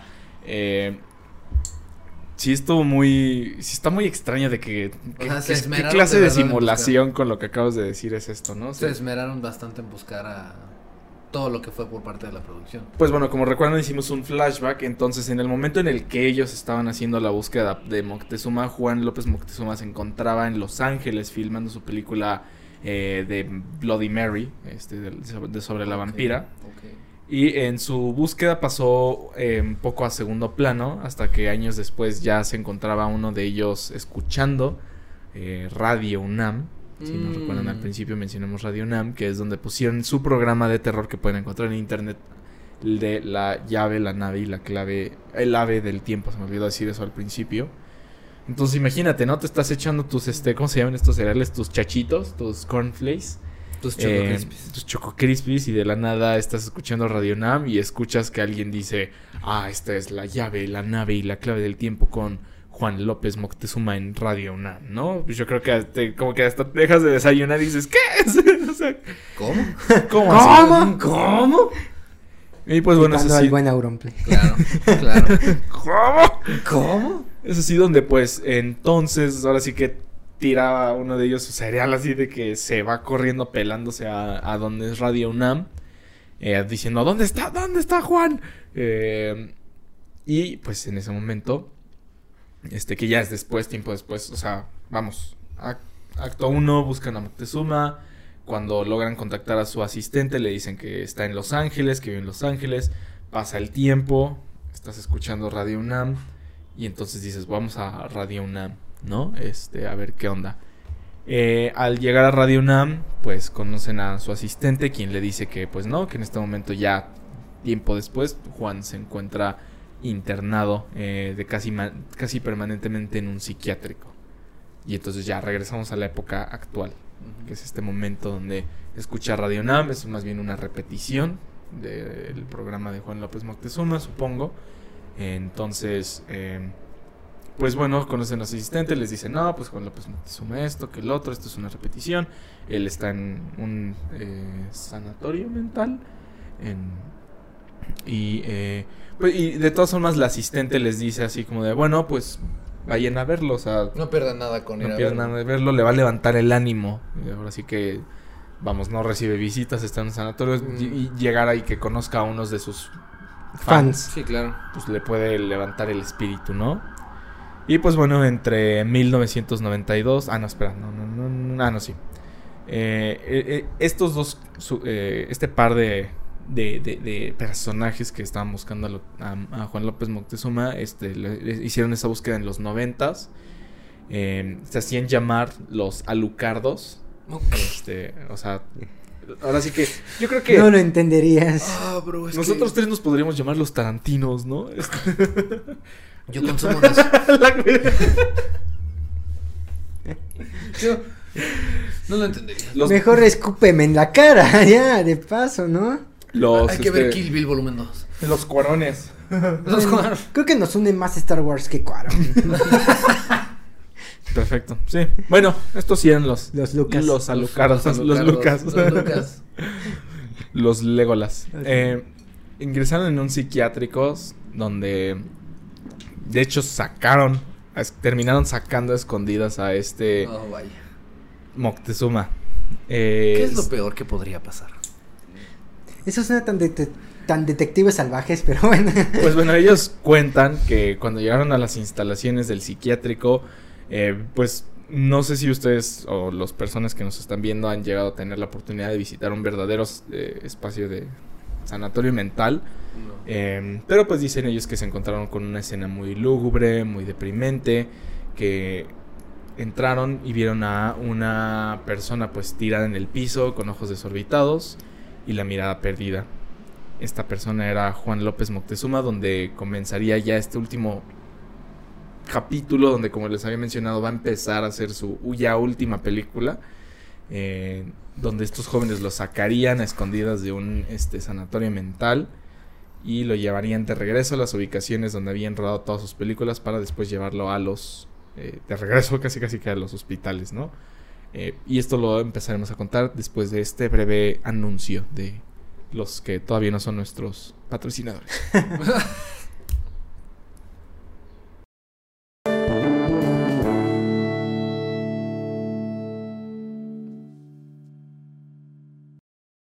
Pues bueno, ese fue nuestro breve anuncio de Tirando Rollo. Eh, gracias por continuar aquí con nosotros y por ver todos los demás videos que hemos estado subiendo con las entrevistas. Y pues bueno, sus joven, los jóvenes viendo a su ídolo en estas condiciones no hicieron nada más que pues saludarlo con mucho entusiasmo y sin más ni menos eh, y quisiera que tú Peter este contestaras a esto aquí que voy a decir esta parte donde ¿Que aquí de, de entre comillas yo voy a hacer yo soy uno de los alucardos uno de ellos llegó y dijo Juan cómo estás Aquí, con monstruos y vampiros revoloteando a mi alrededor, sa- sáquenme de aquí. Pues bueno, estos chamacos fanboys del cine de terror de Juan López Moctezuma comenzaban a eh, ver que resulta, bueno, más bien, de casualidad, eran, eh, no, no sé si estudiantes o trabajadores, pero eran, sabían de farmacéuticos, trabajaban en, en temas relacionados a los farmacéuticos. Y pues llevaban así que en sus mochilas de, de la escuela o de lo que sea, llevan batas blancas. Y pues ahora sí que al estar delgadillos, así. Yo creo Qué que buena casualidad, ¿eh? tenían, sí, tenían porte de enfermeros. Basando- me, me entonces, lo voy a llevar a dar una vuelta, ahorita lo traigo. Pare- basándose en el. ah, Parece muy de ficción. Sí, Sí. sí, parece de ficción, pero. Digo, es un testimonio que ellos dieron. Bueno. Así que no existe, no sé si existe la versión de otros. De los, del enfermero que, Ajá. que sí era real. Pero bueno, o sea, independientemente de eso, bueno, ellos como lo cuentan que lo sacaron de ese modo, pues sí parece ficción, pero lo sacaron. está interesante. Pero está interesante, está No, muy es interesante. muy surreal, es como... eh, No, es realismo mágico. Es Es realismo mágico, mágico, es exacto. realismo mágico, es como, bro, eh, no voy a sacar al paciente a dar una vuelta y quiere unas panditas y... Efectivamente. unos miches de aquí. Unas- digo voy a unas llevar a comprar porque ha estado encerrado mucho tiempo, Vamos que le por dé el unas aire, caguamas. que se ore. Pues exactamente, justo al ver a su ídolo escuchando como él no quería otra cosa más que salirse de ahí, que lo sacaran de ahí, pues decidieron que lo, lo mejor era ponerle una silla de ruedas junto con algún equipo así farmacéutico, sus medicinas, y lo sacaron por la puerta de enfrente sin que les hicieran Como debe de preguntas. ser, como debe de estar. Donde lo llevaron a la casa de Lalo, uno de los alucardos.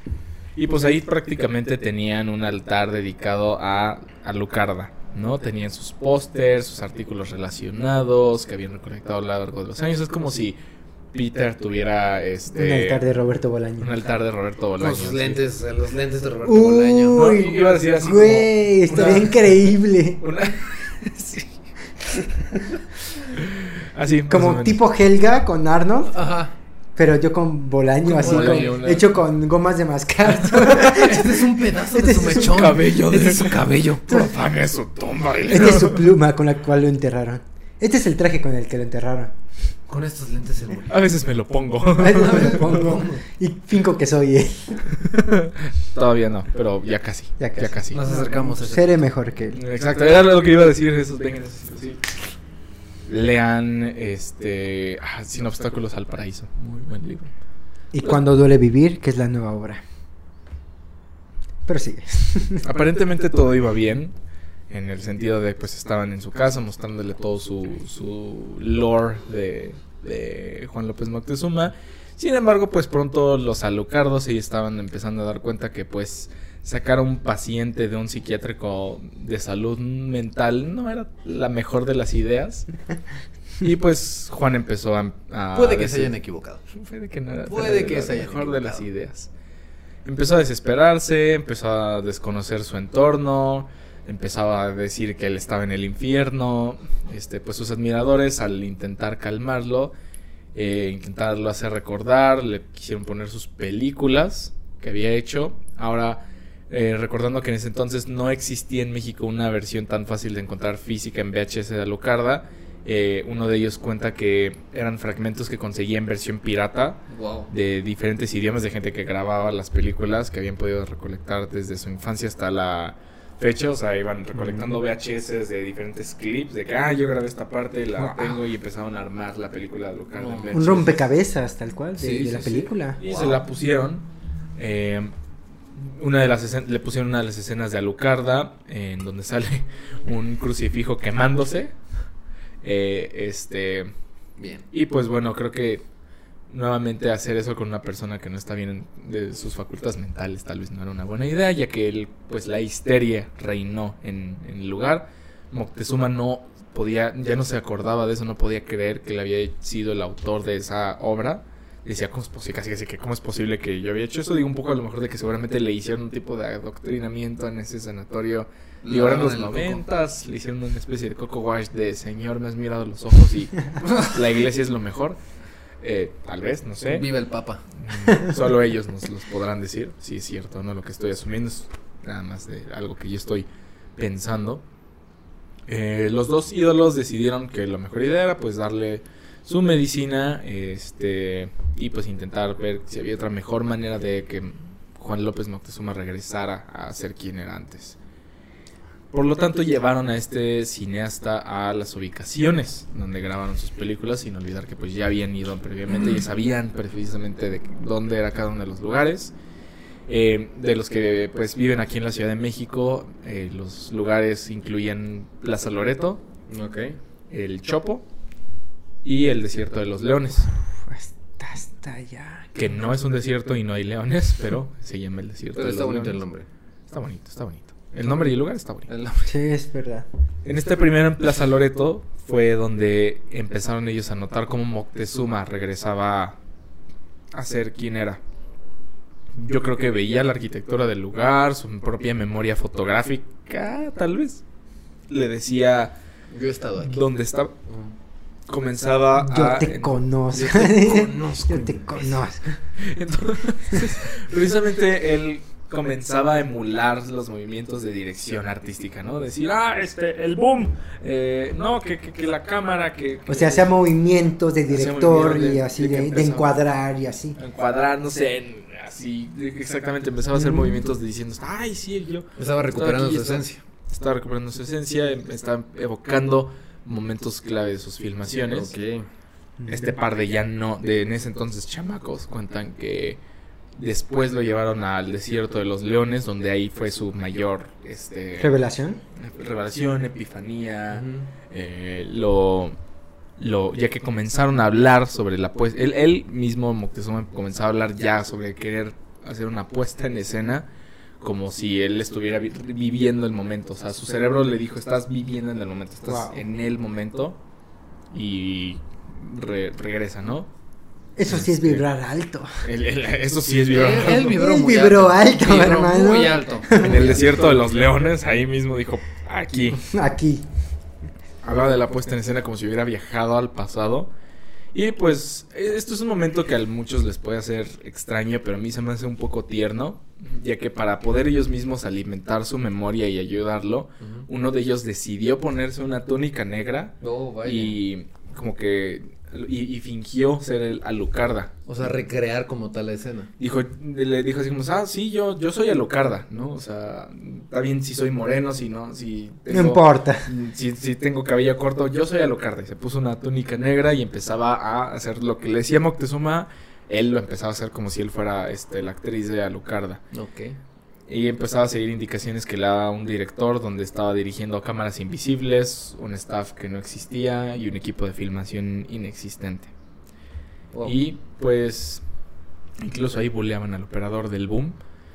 Como debe chiste de ser. local de, de cineastas. Como debe de ser, como debe de ser. El chico del boom. O sea, El eso, chavo del eso boom. te dice que el cuate sí estaba en su, en su papel de director, ¿no? Es que el boom no hace nada, pero bueno, continuemos. Ay, me encanta cómo entre los cineastas siempre el sonido es el más bulleado, pero siempre los voy a defender de que es el equipo más importante. Más antes que la fotografía. ¡Oh! oh, ¿Lo sostienes? Lo sostengo. Oh. Y después digo por qué el sonido es más importante que el fo- que foto. Oh, por Dios. Transgresores en tirando rollo, eh. Este.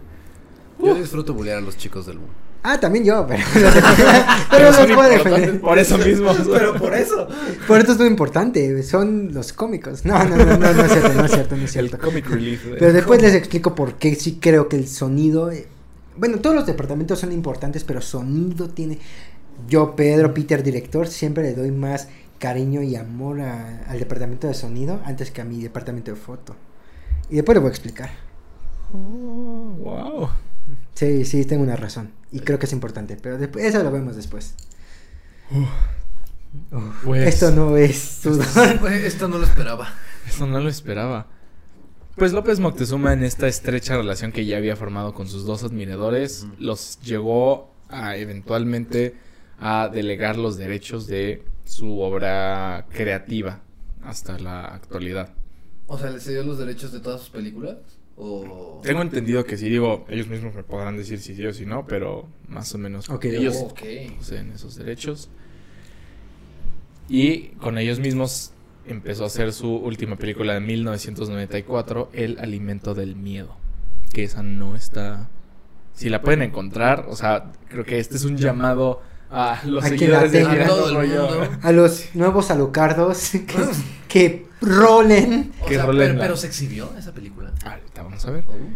El alimento del miedo de 1994 la, es una historia que se desarrolla en un barrio muy pobre de la Ciudad de México, en donde una compañía de un circo presenta un número un poco inusual.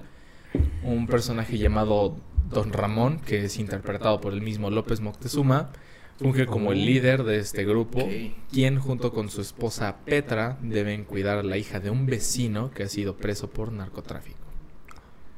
La película, de hecho, está inspirada en una historia real de la tamalera de la Portales. Ah, no hables. Vaya. Vaya, vaya, qué reveal. Los que no saben, esta es una mujer que asesinó a su esposo y utilizó su cadáver para preparar y vender tamales en la Ciudad de México, en la Portales. No olviden de comprar sus guajolotas. Así, su guajolocombo, que guajolocombo, es la exacto. guajolota y tamalito. Exacto. Con el dedo de un esposo. Con un, y además Con- tu con- champurrado. Ah, no, delicia. Ay, sí, me, ya me dio. Este, Pues se dice que este fue un filme que se realizó en condiciones muy de- puta madre, deplorables y que pues realmente no pudo ser terminado ni siquiera con el mismo director presente. Es un filme que durante mucho tiempo se consideró perdido, que no fue estrenado después de haber sido terminado por muchos temas relacionados a los derechos O sea, de, de sí se autor. terminó. Se terminó, no se pudo estrenar, Mm, hubo así como que polémica, ya hablando de esto de los derechos de autor, de quién le pertenece la obra de Moctezuma, como que... ah, tu, tu, tu, tu, tu. Y no fue estrenada sino hasta el 2016 durante el Festival de. Cine de Terror Mórbido. Fil- filmó en el 94, dijiste. Hasta, Hasta 2000, más 2016. de 20 años. Sin... puede ser. Wow. ¿Y ¿Sabes quién tenía el, el, el crudo? No, ah, bueno, ahorita no, no, creo que no... No, no, no. O sea, simplemente apareció. Quizás y- no sé si la cineteca No sé cuál fue el, como el proceso. Supongo que, digo, se dice que fue un problema de derechos de autor. Entonces fue como que un todo tema burocrático de decir, ok, ya lo, lo logramos, ¿no? Este. Esta película en la actualidad no se encuentra disponible en tiendas, no está en internet. El archivo de la Cineteca Nacional lo tienen de acuerdo con una ficha técnica que está en su página de internet. O sea, si buscan Sí, el alimento del Niedo Cineteca del alimento del Niedo Cineteca Nacional les va a aparecer una ficha técnica de la O sea, la Cineteca Cineteca Nacional. tiene la cinta. Que, bueno, Aparentemente. Puede ser. Tiene la ficha de la cinta. Ahí está. exacto, El- de, que te- de que tenga el, el crudo, ah, solo la, la información Ajá, es... O sea, se supone que debería estar ahí. en la página de internet deberían tener. Ok. Eh, y bueno, vamos nada más ya a cerrar un poco el podcast después de este breve corte comercial. Nuestro último corte comercial.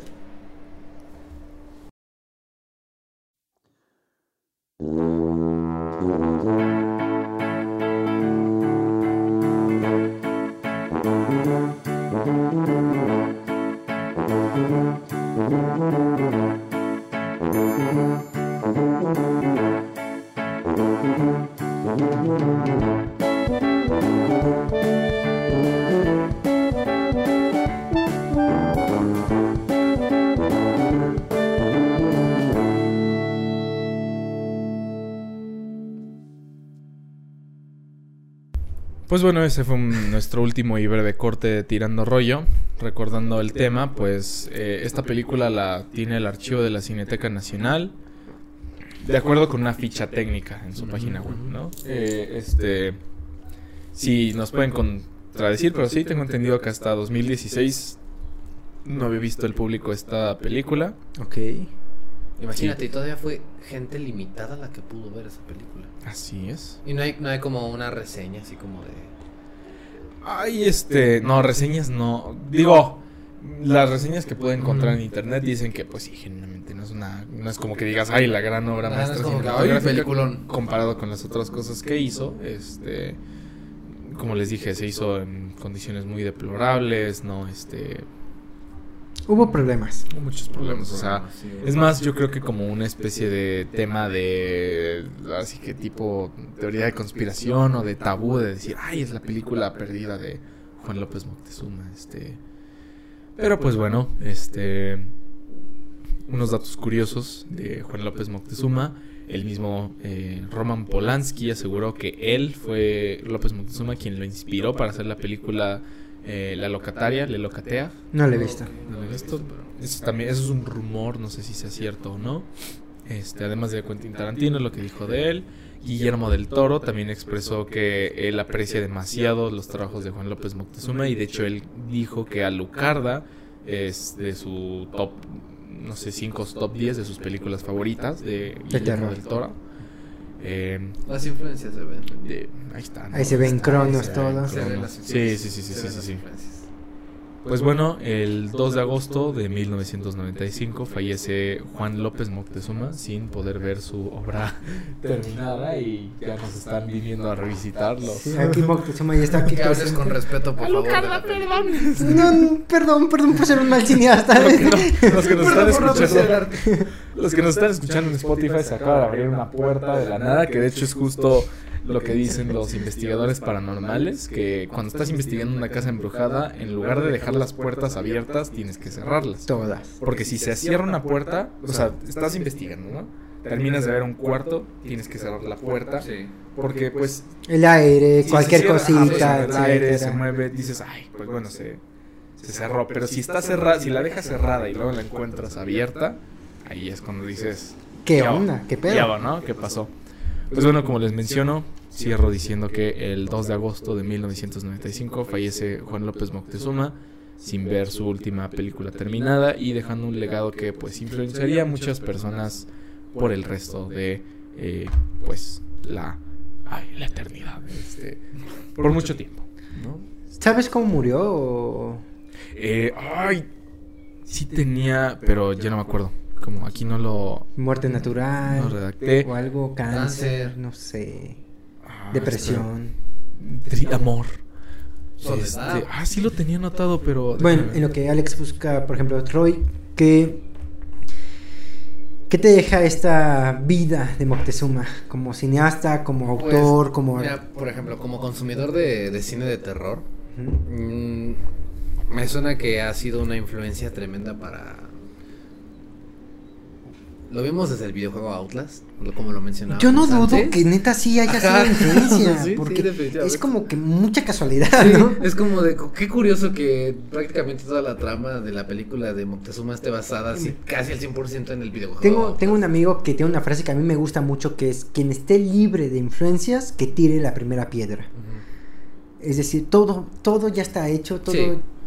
todos estamos influenciados por todos, entonces no dudo que haya habido un creador de videojuegos que neta dijo, este, yo quiero... Yo me baso en, este, me en esta en película y esta película. Sí, pero bueno, eh, retomando lo del, lo del cineasta, yo creo que fue un, un gran exponente del cine de terror mexicano a pesar de sus cinco películas, bueno, cuatro y una perdida.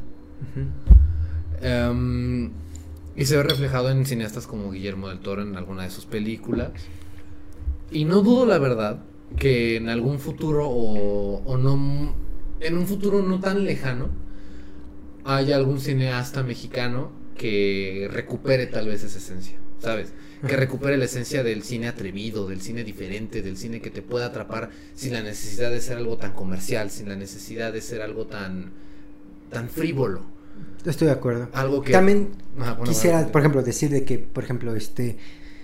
En los tiempos modernos, por ejemplo, Moctezuma no fue frívolo porque mostrar sangre, mostrar lesbianismo, mostrar queers en esa época tan cerrada, tan Sí. donde hubo lamentablemente ataques militares contra mil- contra estudiantes y una represión horrible. Impresionante, sí, claro. Eh, pues claramente eso no lo puedes llamar frívolo porque la época lo ameritaba. Hoy en día quizá es muy interesante, podría ser tema de otro podcast con otro invitado quizá en el que hablemos de la frivolidad moderna, en el que eh, el, el abuso, no, no, no, no es la palabra, pero eh, hay la, la libertad se ha expandido a comparación de otros años, Sí, que quizá ahorita filmar sangre y lesbianismo sea frívolo, ¿me entiendes? Eh, sí, Porque ya no, porque el canon ya lo permite, ¿me entiendes? sí, claro, ya es como todo temas de- homosexualidad, temas que antes en,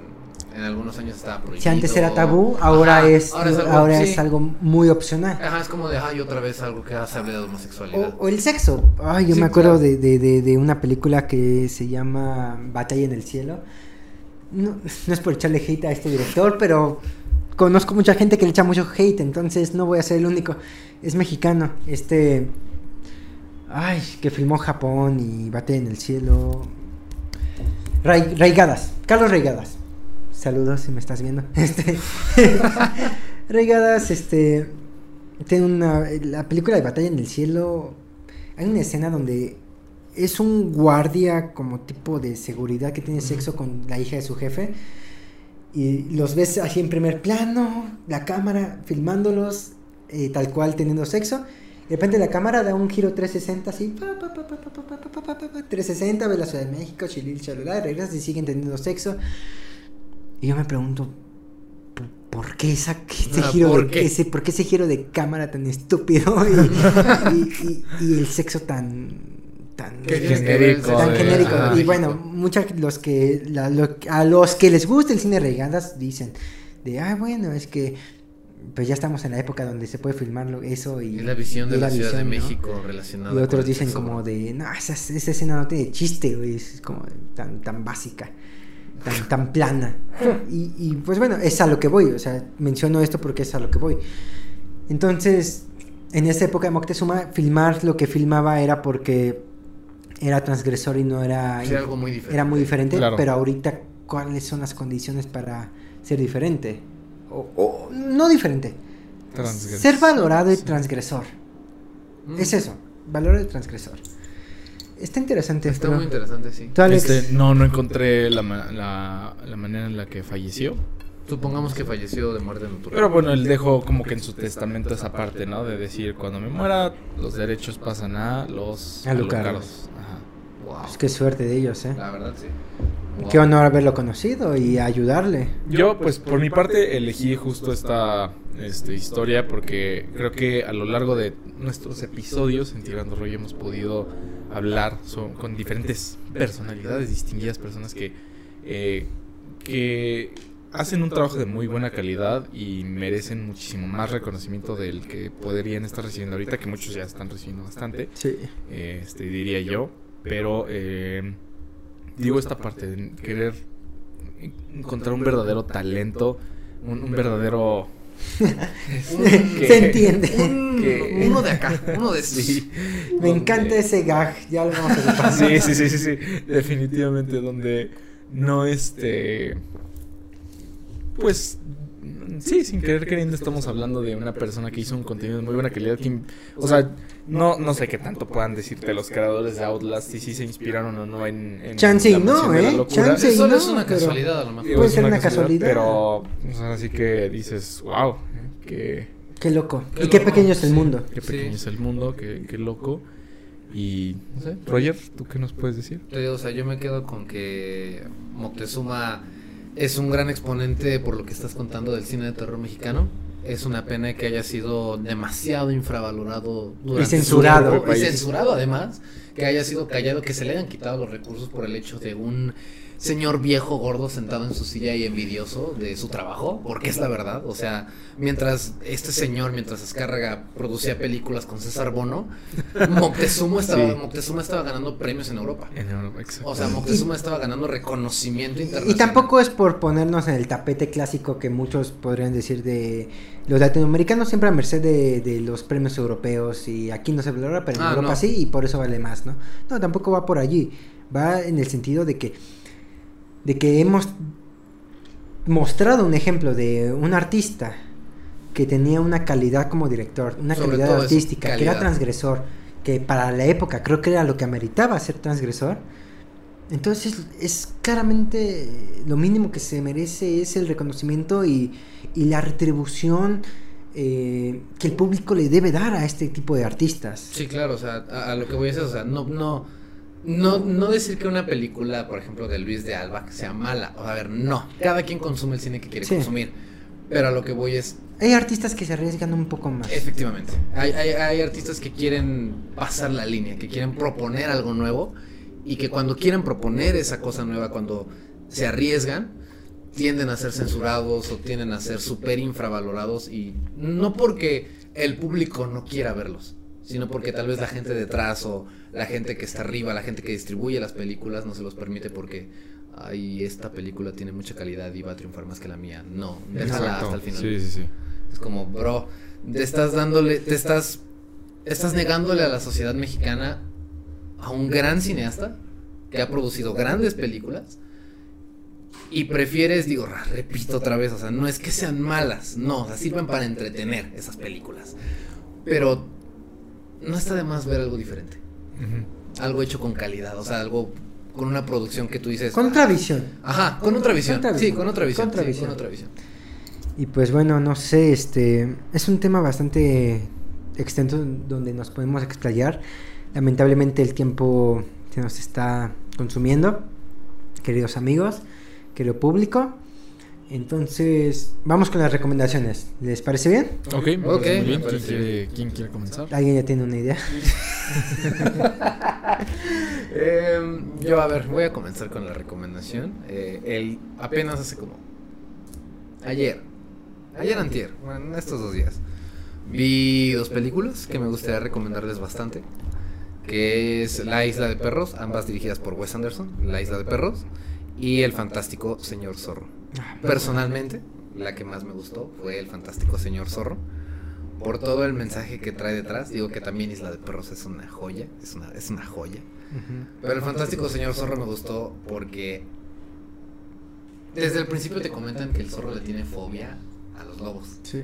Y aparte toda la travesía que pasa, cómo deja de ser un ladrón, se convierte en un padre de familia, pero quiere volver a robar porque quiere sacar a su familia de la pobreza y luego se topa con sus compañeros, pasa todo este... Hay, hay un buen progreso del personaje, hay un, hay un gran avance dentro del personaje. Y cuando el, el- el zorro ve a lo lejos a un lobo y levanta el puño, es como... Es preciosa. Es, es- es hermoso. Es hermoso. Estaba a punto de llorar y mi hermana se me quedó viendo con cara de ¿qué haces? ¿Qué te pasa? ¿Qué te pasa? ¿Por qué, ¿Por qué quieres llorar? Muy buena recomendación. Pero me gusta mucho. Esas dos películas te las recomiendo bastante. Muy buena, muy buena. Eh, la verdad es que no me acuerdo si en episodios pasados recomendé Los Detectives Salvajes. Me robó todo el año. No me acuerdo, la verdad. He recomendado mucho de él, pero... Bueno, no las habíamos estado compartiendo antes en redes sociales, tanto las recomendaciones como lo estamos No haciendo ahora, así que no no recordarles. Recordarles y recomendar Ya, una es- vez más. Eh, yo solo lo menciono porque pues tuvo mucho que ver con el episodio moderno. Yo no dudo que quizá Bolaño incluso en algún punto de su vida haya escuchado esta fanática historia y ahí ya se haya inspirado. O sea, es una... No estoy diciendo que esté inspirado, es una... Puede es, ser, es una puede ser idea una que me estoy casualidad. fabricando. Sí. Pero no lo dudo, o sea, no sé, no sé. De- el de- mundo es ¿Sabes de qué año es la de los detectives salvajes? 1999 creo. Ah, de los finales de los 90. Más o menos, sí, es de los 90, pero no sé si 96 o 99. Este. Como puede estar inspirado, puede ser una de casualidad. que puede ser una casualidad. Eh, fue premio, fue premio Nobel, digo, este premio, este, ¿Cervantes? no, el más importante de América Latina, de- a nivel Latinoamérica. Ah. Es, es- es- se hace en ¿TV y Venezuela. novelas? Es en- no, Se para y se va. Ahí ahorita recuerdo. Pues bueno, este, esta novela, pues como ya escucharon, es de Roberto Bolaño. Para muchos, incluyéndome a mí, significa una novela que no solamente es buena, sino que motivó a un nuevo grupo de escritores jóvenes como a mí a motivarse, a motivarse a escribir.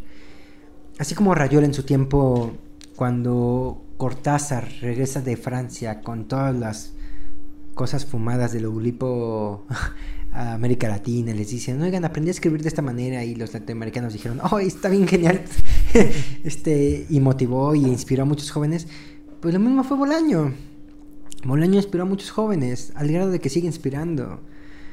Y yo soy parte de la resaca de Bolaño, y no lo niego, y no, Wow. y no es malo.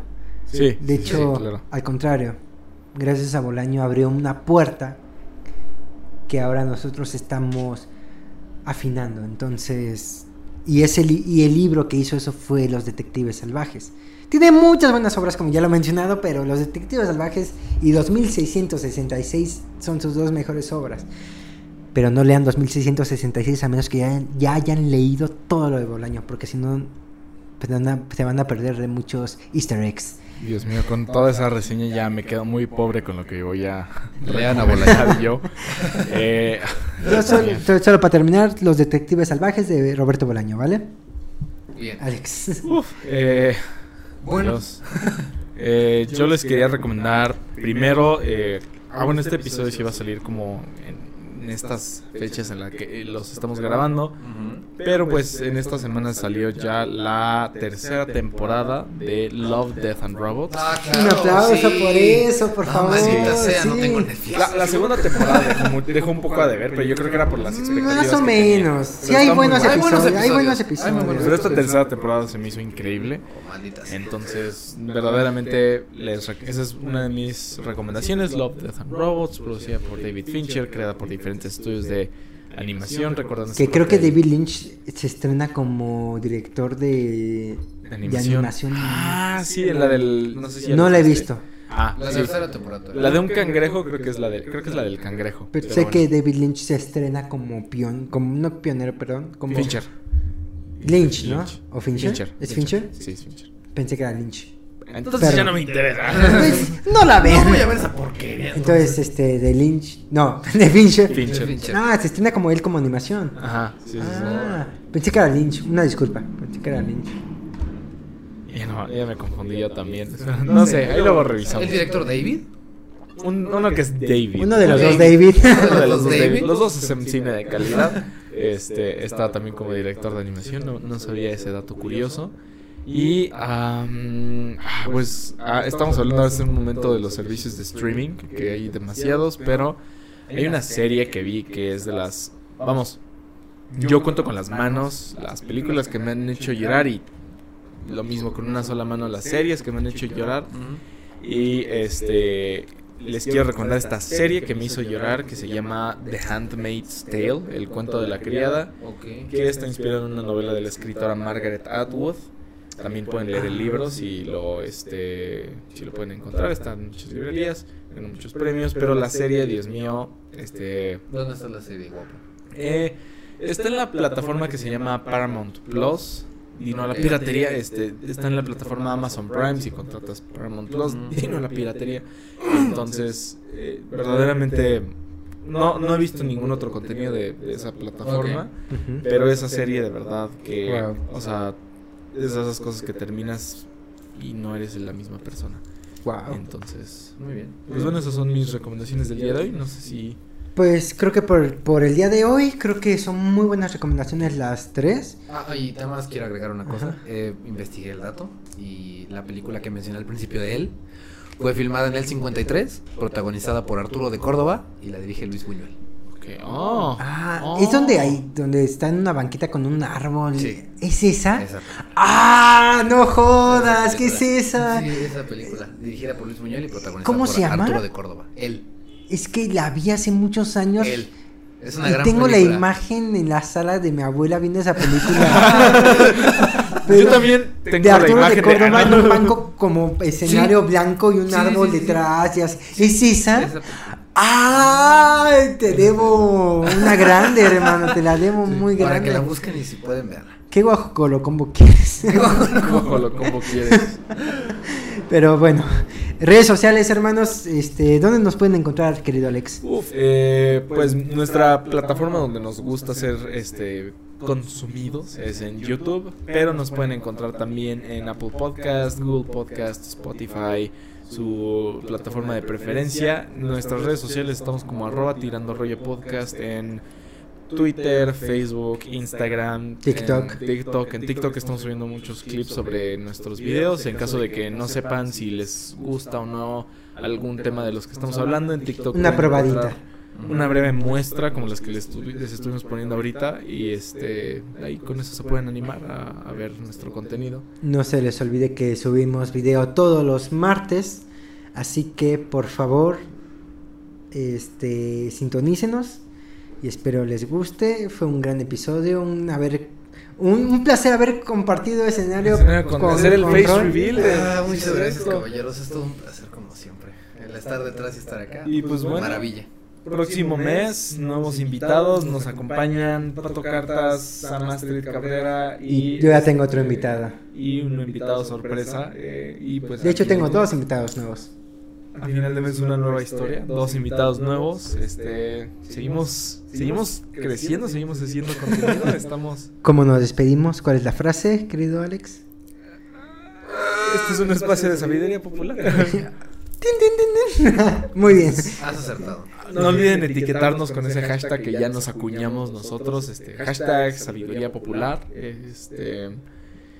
¿Algo más? Creo ¿Tus redes, Peter, dónde te pueden encontrar? Bueno, este, además de las de Tirando Rollo, me pueden encontrar como tanto en Facebook como en Instagram, que son las únicas redes que uso, la verdad. Tengo Twitter, pero está abandonado desde hace como dos años, entonces Pero, este, Ahí le pues, pueden alimentar seguidores. está como P, la P, Peter, Peter, Peter, guion bajo Dharma, tanto en Facebook como en, como en Instagram. Ya hizo material de mis libros, música, que y la siguiente semana estreno nueva canción, entonces Proyectos. Espero la escuchen y ha sido un placer tirar rollo con ustedes, compañeros. Roger, tú tienes este, redes. Eh, mi Facebook está encriptado, así que no lo voy a dar. Perfecto. Pero en Instagram me pueden seguir como Roger-Rojas3, todo con minúsculas. Y ahí pueden encontrar algunas cosillas cagadas que subo de vez en cuando. A mí me pueden encontrar en Twitter y en la plataforma que voy a empezar apenas a este La de recomendar. cine. Ah. La de cine, una que se llama Letterboxd. Qué pretencioso. Eh, es un No lo entenderías. Es un Twitter de películas, o sea, es como IMDb tal vez, pero con pero más para, el- para la Para la chaviza. Para la chaviza, para me gusta que- el vino. Exactamente. en Letterboxd y en Twitter como arroba aldirribe, este, con un V chica, aldirribe. Em, eso ha sido todo. Perfecto. Perfecto, hermano. Esto ha sido Tirando Rollo, su espacio de sabiduría popular. Hasta la próxima. Nos vemos. Cuídense.